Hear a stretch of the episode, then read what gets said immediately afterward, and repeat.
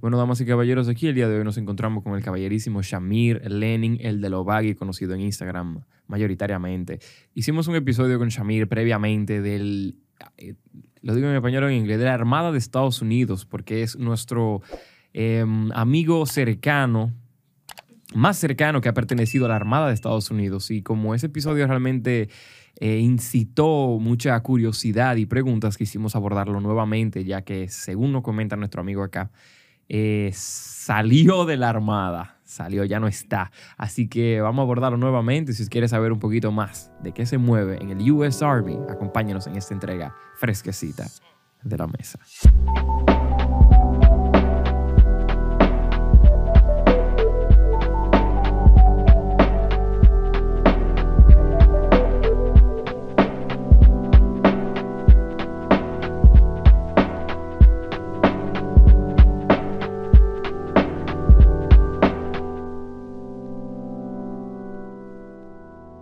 Gracias, Giovanni. Gracias, Ladrin, por la invitación de nuevo.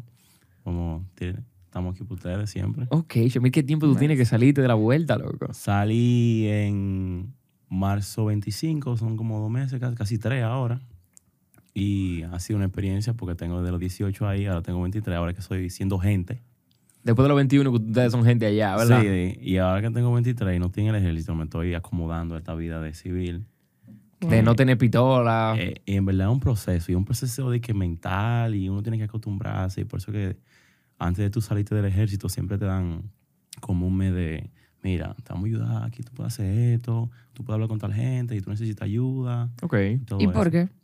Porque después que tú tienes una vida así en el ejército, que no es, la, no es lo mismo para nada, que tú tengas que a una llamada, tienes que estar aquí a tal hora, obligado, y tú no sabes si tú vas a volver, eso no es lo mismo que le pasa a cualquiera aquí.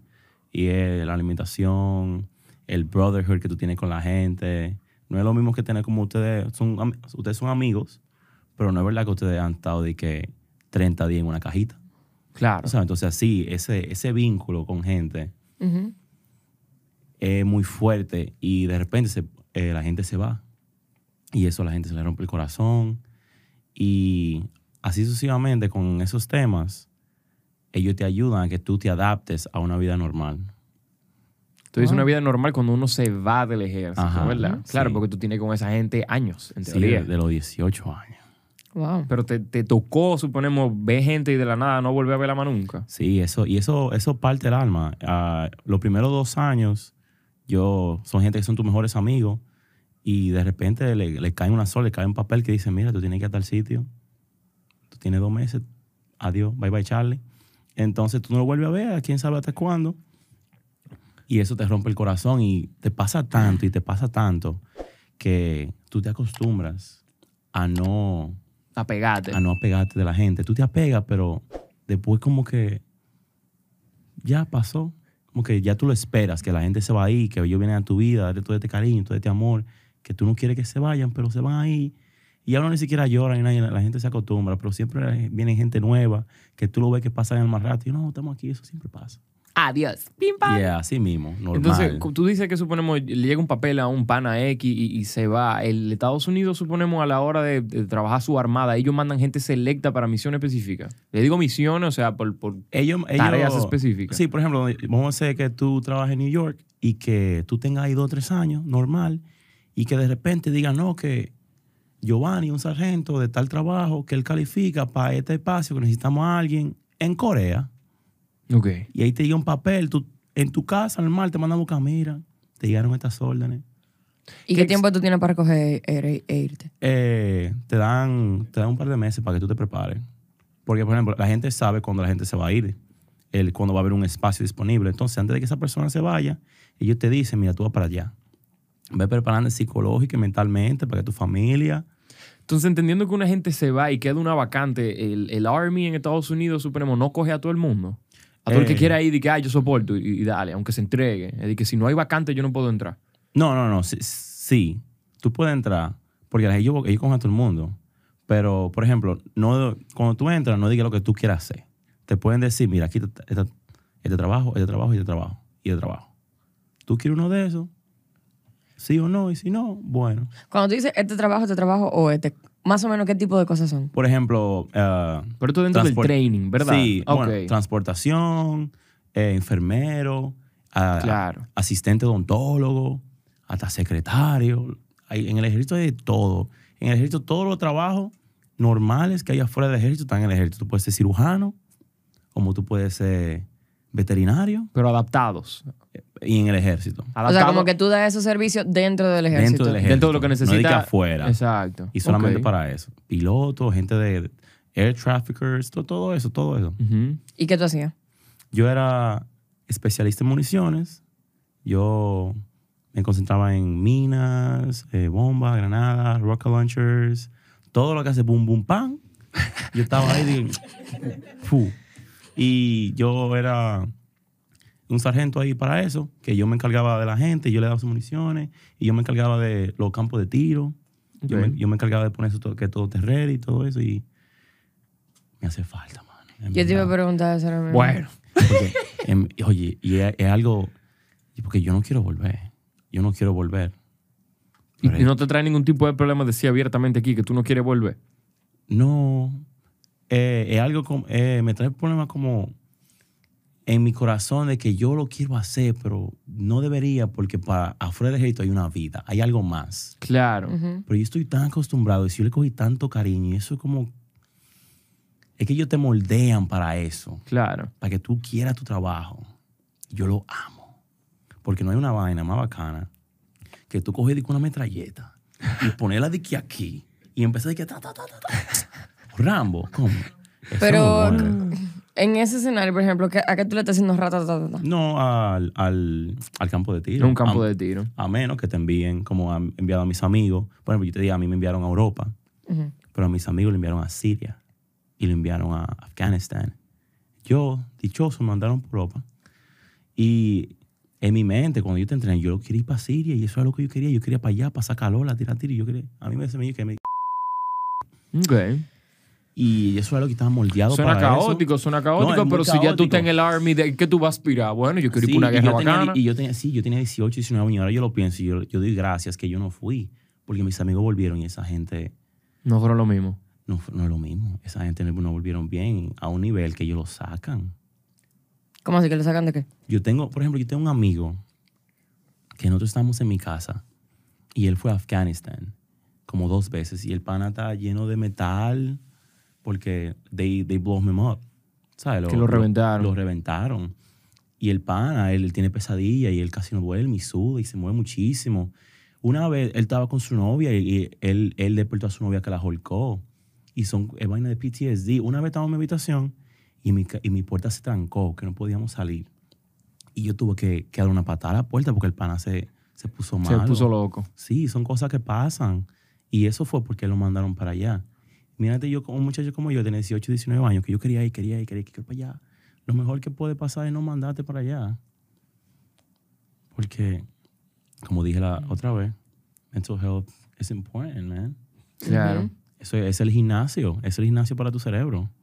Y eso es lo mejor que la gente puede hacer. Y una pregunta, dentro del proceso de entrenamiento, dentro del proceso de ser un miembro del Army, eh, ustedes están entrenando todos los días. O sea, aún ustedes no tienen ninguna... Todos los días en todas... eh, Ustedes viven para entrenar. Exacto, porque el- el- eh, tú tienes que siempre estar uh, fit to fight. Claro. Tienes que estar ready, que digan de que, bueno, nos llamaron, hay que coger para allá. Por ejemplo, a ti siempre escogen un batallón que diga, mira, ustedes están que on call, que tenemos de que tres, cuatro mochilas de que preparadas ahí, que no le ponemos la mano, que eso es estar ahí, Por si hay que salir para huyendo. por si nos llaman. Por ejemplo, yo era, el- yo era el, el pana que manejaba el bus, que yo tenía que estar a las 4 de la mañana, que si nos llamaban, todo el mundo cogía para allá a las 4 de la mañana, todo el mundo ya tiene, está empacado, que nada más hay que coger de que para el uniforme y salir para allá. Y ¿Para allá para dónde? Para donde sea. Para donde donde, te digan. Para donde me digan. Ok. Exacto, y uno siempre entrena eso y uno siempre quiere estar ready para eso mismo. Y tocó varias veces usar la mochila y salir para donde te dijeron. Eh, en donde yo vivía, sí. Y no me tocó porque me pusieron a mí como el bus driver. Así que nada más tuve que dejarlo en el aeropuerto, dejarlo allí varios días. Me- un transcurso de varios días para eso, para el movimiento. Pero no me mandaron. Pero sí te tocó llevar gente que sí, Sí. se ¿Y iba. para dónde ellos iban? Ellos fueron a... Coño, ¿cómo que se llama este país? Lituania y, y Romania. Ok. Y Romania. Ajá. Fueron esos dos para allá. A mí no me enviaron, pues me pusieron porque yo me iba para Hawái. Que eran tus vac... No eran vacaciones, tú ibas para allá a trabajar, era para allá, servicio. que yo iba hace cuatro años para allá a vivir mi maldita vida. Pero tú parece que vuelve de Hawái. Sí, no, él está No, es que- es compensando. que eso- esta, esta, fu- esta camisa fue un chiste. Dije, mira, te compré eso en Hawái para que te lo dé.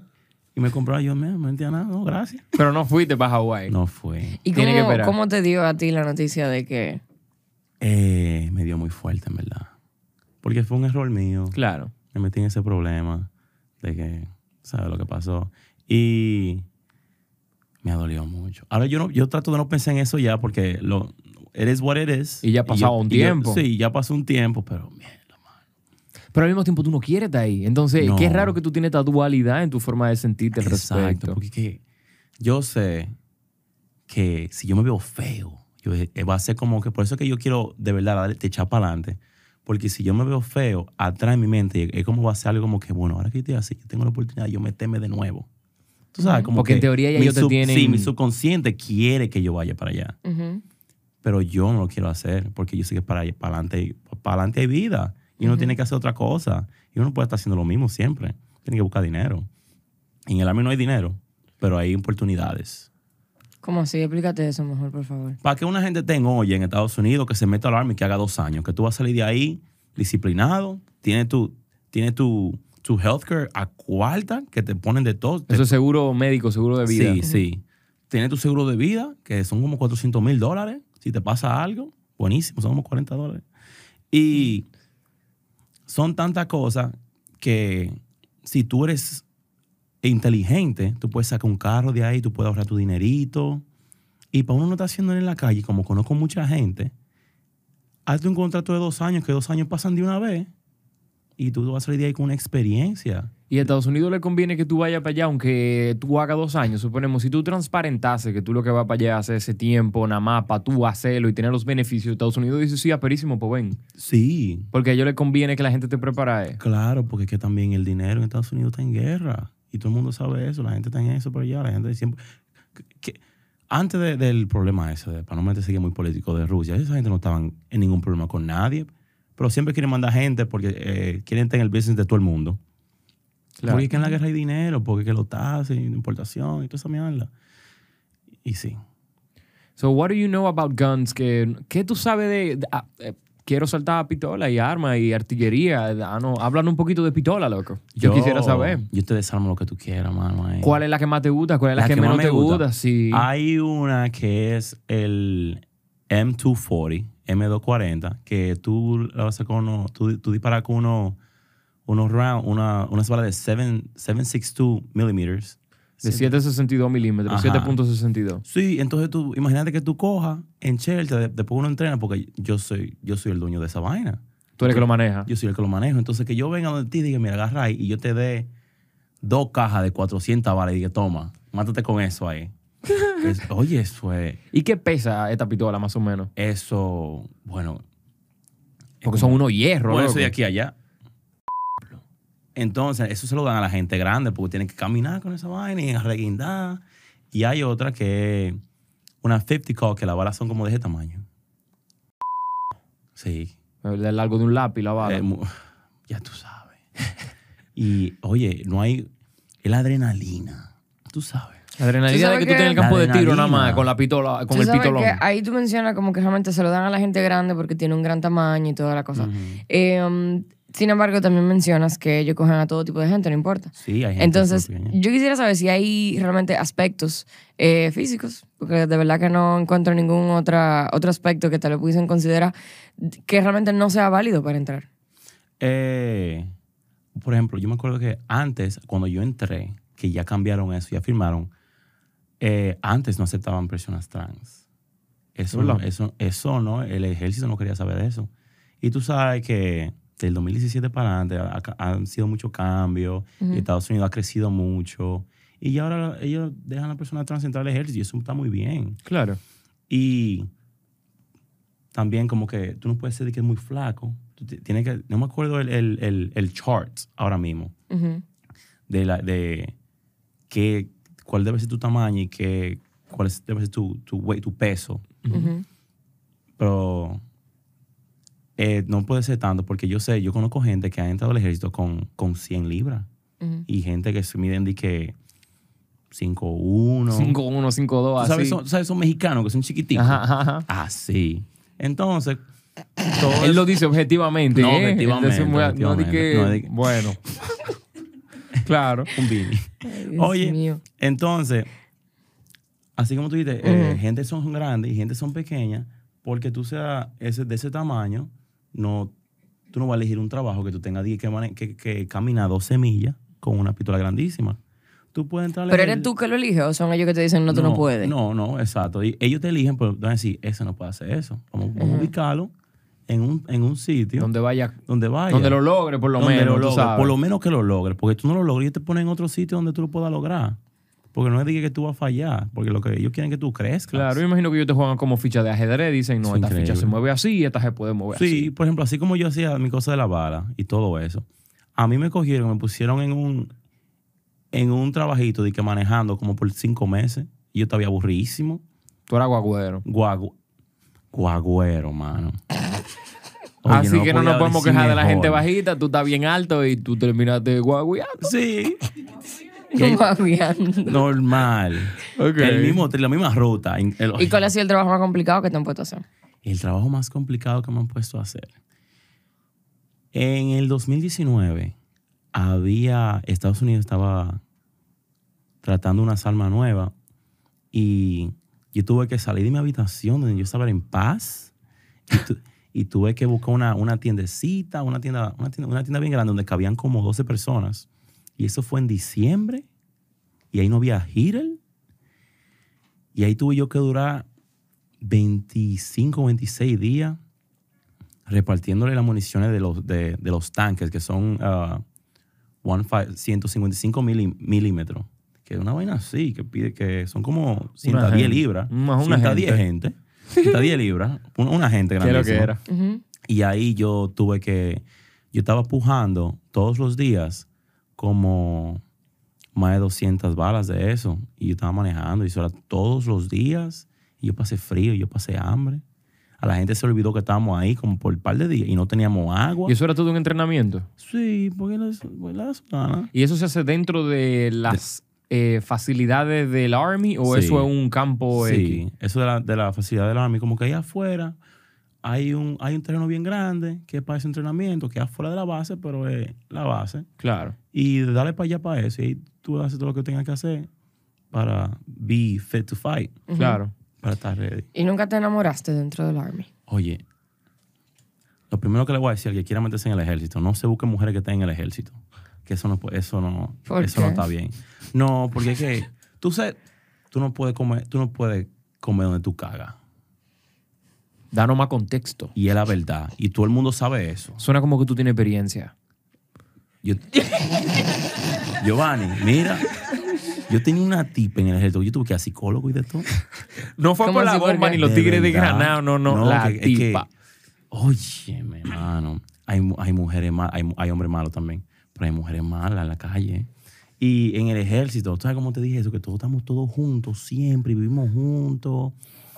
Y Se vuelve un bobo. se vuelve un ah, no, el bobo, cuento porque tú lo tienes como en la Sí. boca y te No, que... porque- ay, Ajá. me da cosa, vale. Oye, no, es que, por ejemplo, la voy a desacreditar porque yo no voy a decir el nombre, está bien. Ella no- ella no va a estar ella no habla viendo esta español vaina. como quiera. Eh, Oye, Habla de Feng Shui. Ella se llama Feng Shui. Feng Shui. Feng Shui cogí una vez. Se- la que jodida estábamos, aquí. estábamos en Polonia y ella se quilló conmigo. Y dije que terminamos esa noche. ¿Tú sabes qué ese tipo hizo? Te dio un balazo. No, ella, ella buscó, ojalá, pues yo quedé traumado. ella cogió tres de los amigos míos en un humo, en un jeep, y se lo, se lo dio a los tres. Y después vino donde mí y me dijo. Y yo me quedé de que... Traumado. ¿Y cómo es que se dan ese boom? O sea, ¿cómo funciona? O sea, si tú te vas para otro país con el Army, tú puedes tener una vida normal afuera en la calle. Sí, porque tú me hablas de beber, de salir, Sí, de, no, de ey, curarse, ey, yo- de que yo- eso sí. yo Oye, yo, vi. mucho. Oye, no, porque uno está allá, pero uno, la gente, uno está, en, en- uno está fuera de Estados Unidos, pero ellos quieren que uno tenga una buena relación con la gente de allá. Por eso que dicen que todos los soldados son un, unos, em- unos embajadores, ambassadors. ¿Que todo lo que? Todos, los- todos los soldados somos ambassadors. Claro. Ellos quieren que tú salgas y te dé buena cara. Pero hay muchos tigres que no quieren dar buena cara y los que salen para la calle hacen unos humos feos. Sí. Entonces, eh, después de la que tú terminas tu trabajo todos los días, de lunes a viernes, como de las 5, ellos dejan que tú salgas y tú compartas con donde, donde sea que tú estés. Y tú de la cara y tú sabes, tiren fotos. No, que no que hagan lo malo. Pero esos No que lo publiquen, No lo que malo. lo publiquen tampoco. Porque Fenchuy estaba arrasando allá, yo por lo que veo. Hubo una panita que ella, ella me pegó un muchacho. Que ella dijo que era tuyo. Sí, ese muchacho era mío. Ella me escribió. Una vez que yo estaba aquí, ella me escribió por Snapchat y me dijo que, mira, yo tengo cinco meses y medio embarazada y ese bebé es tuyo. Y yo, ¿qué? No, yo no me puse el teléfono, puse en el bolsillo. Yo voy a resolver eso ahorita. Espera.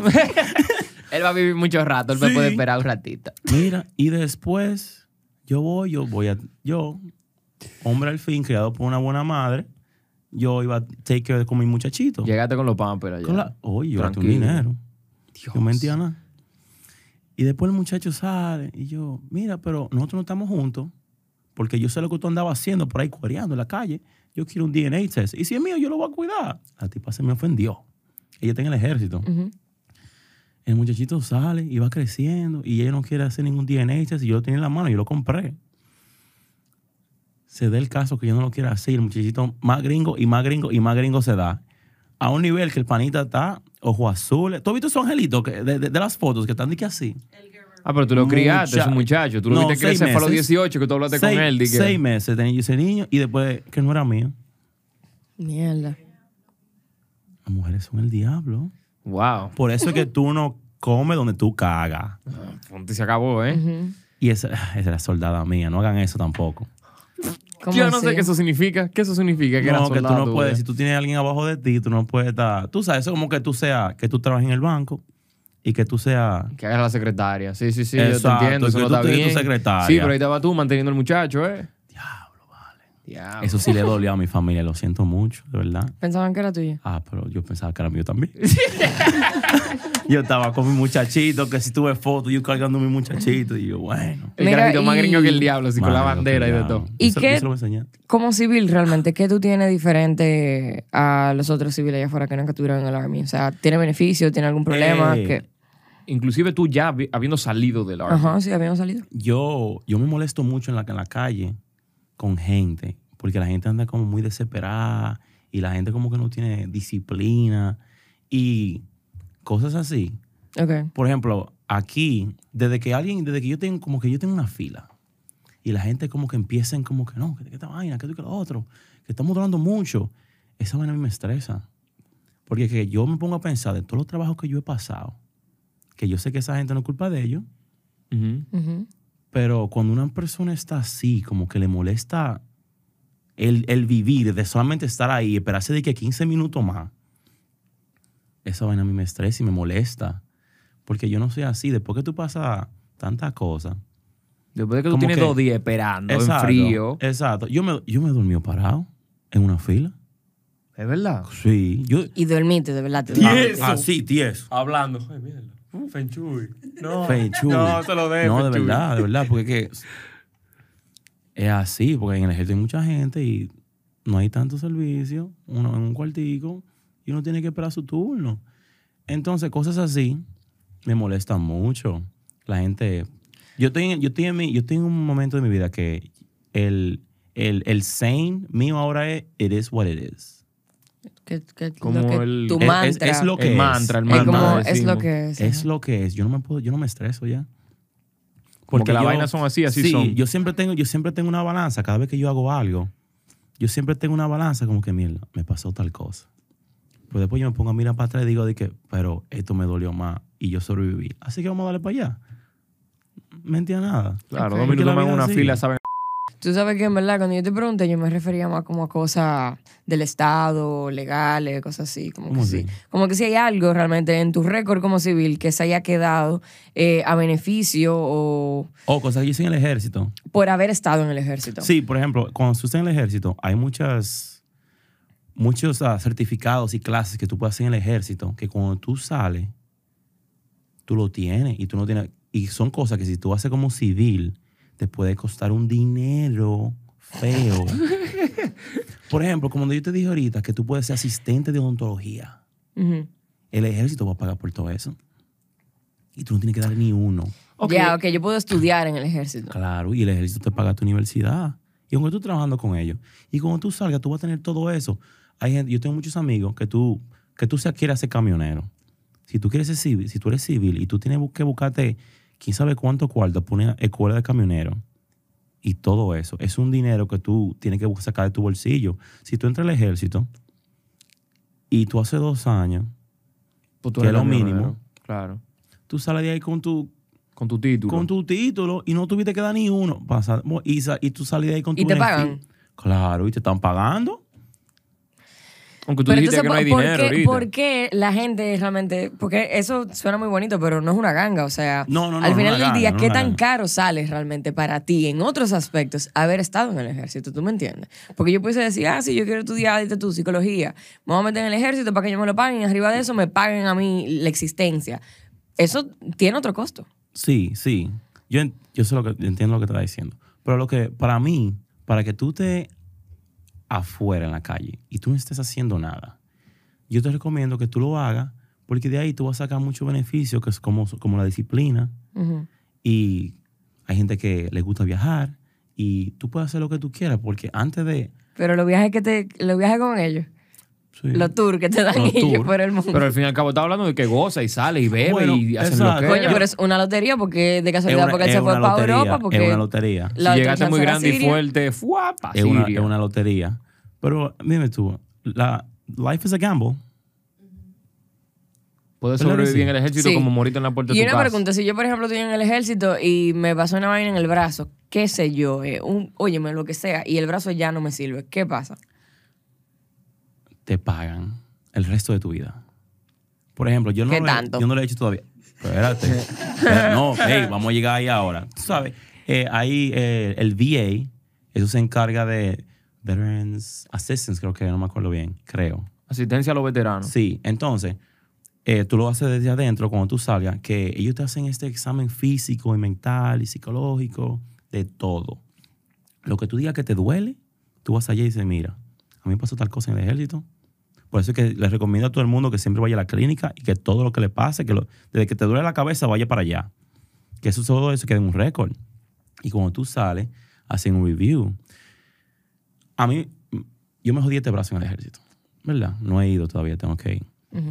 Y ellos dicen que mi brazo está jodido y eh, ellos ponen un, por- un porcentaje, ¿verdad? Como que, y es de todo. Por ejemplo, no puedo dormir, es otro porcentaje, me duele la espalda, otro porcentaje, y eso se va fumando, se va sumando y se va sumando. Yo tengo un panita que atento a que se le, se diga que se le jodió la espalda y dije que, que de una cotra dije que no se esa fue otra, y que le dieron dije, un, un 35% por esa vaina. Yo voy para allá también, yo voy para allá eso mismo a ver si me lo dan también.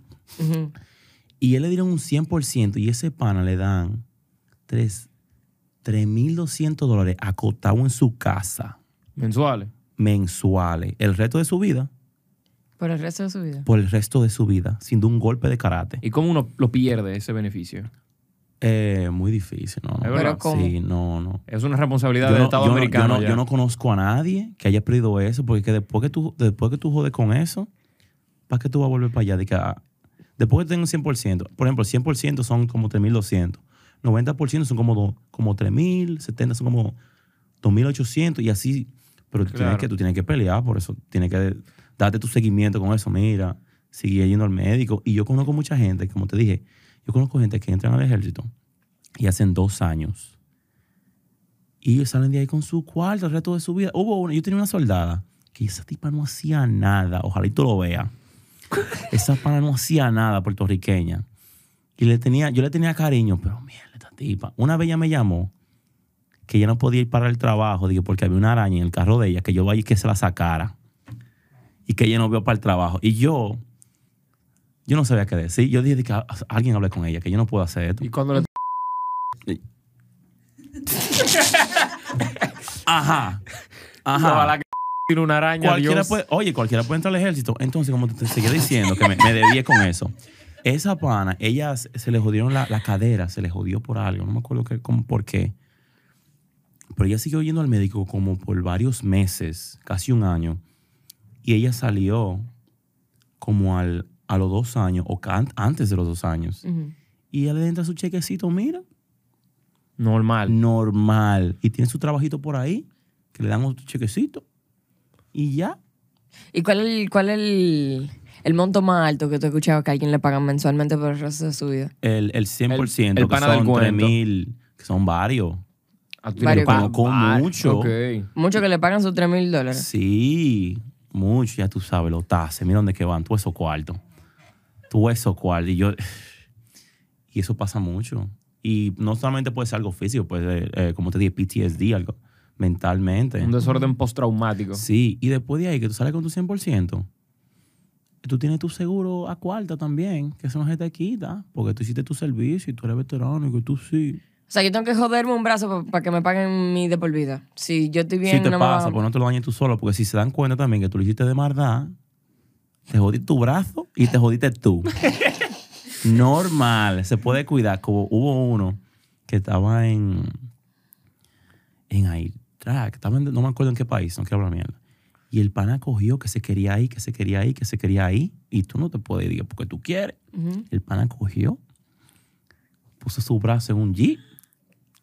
¿En Eh, un Jeep? Oye, eh, sí, en, en un, en, uno, en, uno, en una Humvee, un- uno de esos Jeep militares. Y el pana de metal, esa pesa mal, esa vaina La pesa mucho. Se pasó por arriba. No, él, él se puso el brazo y cerró la puerta y se jodió ese brazo. Lo mandan para atrás, sí. No me acuerdo si se dieron cuenta o no. Bueno, tú te Pero diste cuenta. Pero, eh, bueno, no, porque no se lo cuento a nosotros, que se den cuenta de ellos ya. Sí, yo sí no cuento esos problemas de ellos. Pero y hay much- eso pasa muchísimo. Gente que. que cosas que pasan en, ejemplo, cosas que pasan en su casa y están trancados allá y eso vaina te mata por dentro que tú te quieres ir tú haces cosas como self harm Claro, tú te maltratas tú mismo. Sí, yo conozco, yo tengo varias amigas de- en, en Europa que eso ni siquiera es un combat zone, que esas mujeres se trataron de matar solamente porque quieren volver para su casa. ¿Y cómo es eso que yo no me puedo ir si me da la gana? ¿Por qué? ¿Por qué tú hiciste un contrato? Tú le vendiste. Tú eres un soldado. ahí, Tú eres un soldado. Eso es lo mismo como que tú estés aquí, en el ejército de aquí, tú digas, no, que yo me voy a salir mañana, que adiós. Te, te meten preso. Sí, por ejemplo, si yo, como, como yo salí, Yo que tenía mi plan, ella me dio al. Sígueme diciendo así. como yo, ah, mira, se me fue la guagua, un brain fart tuve. Ok, yo, hice mi- yo tengo mi contrato y que, que, que se me haya muerto mami aquí. O no, o- Dios o- no o- quiera, Dios no quiera. Yo no quiera. O que se muera alguien y que yo diga, no, que yo quiero ir para allá. Que ya no quiero estar aquí en el ejército porque ustedes me dijeron que yo no puedo y me bloqueé. Que, que yo no puedo ir porque ustedes dijeron eso. Y yo me quiero ir atento a mí. Y me salí y me fui. Está bien, ellos no te van a buscar así. Pero el día que te paren por ahí, de que date un ticket, tú caíste preso hasta nuevo aviso. Porque tú, no, tú te hiciste un, un contrato con- y eso es así. Y antes siempre Y no hay que forma tu- como de, o sea, debe de haber como cláusulas que diga, bueno, tú sí te puedes salir, pero en estas condiciones. No, ninguna. Eh, No puedo salirme no, por no más que te yo quiera. No, no te puedes salir. A Wow. menos que tú te enfermes o, ¿sabes? Que te pase algo. Y caer en una depresión porque tú te quieres salir no es suficiente como para que ellos me dejen irme. Si t- tienes que probar que tú estás en depresión porque cualquiera puede fingir eso. Ya. Sí, claro. O sea, entre comillas, cualquiera puede fingir eso. Exacto, cualquiera puede fingir que, ah, no, yo me voy a salir, así que yo me voy a ir, me voy a ir en un baltrí feo. Hasta nuevo aviso. Bueno, en Que lo han resumen, hecho varias, mucha, mucha gente. en resumen, Shamir, ¿tú vas a volver o no vas a volver al Army? Eh? ¿Cómo- quién, ¿Quién de las dos, de la dualidad que tú tienes dentro de tu cabeza, quién va ganando la batalla? Eh, ahora mismo, el, el Shamil de que no quiere entrar. Pero tu plan es, si tú no vas, quédate aquí, bebé, en República Dominicana. Eh, en verdad yo no quiero vivir en Estados Unidos ya. Me quiero, quiero venir para acá, pasarme un tiempo. Tengo que volver, tengo que salir para de diligencia. Y yo quiero venir para acá un tiempo y tomarme un sabático. Y aprender lo que es vivir fuera del ejército, porque no sé. Todavía no sé. Y suponemos, ahora mismo el, el Estado americano no te está dando ningún tipo de beneficio por tú haber salido de la, como saliste. No, No, para pero, es porque yo soy paloma y no me puedo para eso. Ya, ya, porque tú No tienes que hacer un puedo, no le puedo papeleo. dar eso. Si tengo que hacer un papeleo y no lo he hecho, no puedo hablar mierda de ellos con esa vuelta. Ok, ok. ¿Y cuánto te estarían dando si tú haces ese papeleo? No sé, entonces tengo que, a ver, tengo que decir, mira, no se me p Tienes que a, a calcular porcentaje. Me, claro. me moví en una, con- con- te dije que, que iba a terapia y todo eso. Todo eso se queda ahí y después ellos lo van contando. Y espero que me den un dinerito por el resto de mi vida. Vengo para acá. Te traigo unos bollitos. Tú, mira, tú lo haces con, con menos de lo que le están dando a los panas. Oye, pues yo lo hago con mil. Bueno, yo lo que no quería era alargar demasiado el cuento. Ustedes saben que nosotros vamos a pasar ahora una segunda parte dentro de la plataforma de Patreon. Tenemos unas preguntas bien específicas, bien interesantes para el caballerísimo Shamir acá, que vamos a discutir ahora en la plataforma de Patreon. Si a usted le gusta el contenido que nosotros creamos aquí en la mesa, los invito a que nos inviten dos botellones de agua o un buen café, porque con eso mantenemos todo este barco a flote. ¿Con Sí. dos botellones de agua y un café? O un, café. Un cafecito. Sí, sí, sí, exacto, un café. Así que sin alargarles demasiado el cuento, el caballerísimo Shamir Lenin, el de Lovagi. El Así te podemos encontrar en las redes, ¿verdad? El de el de. Lovagi. La señorita Gladeline Cristal Raposo y yo, su buen amigo el Jova, en la entrega más reciente de la mesa.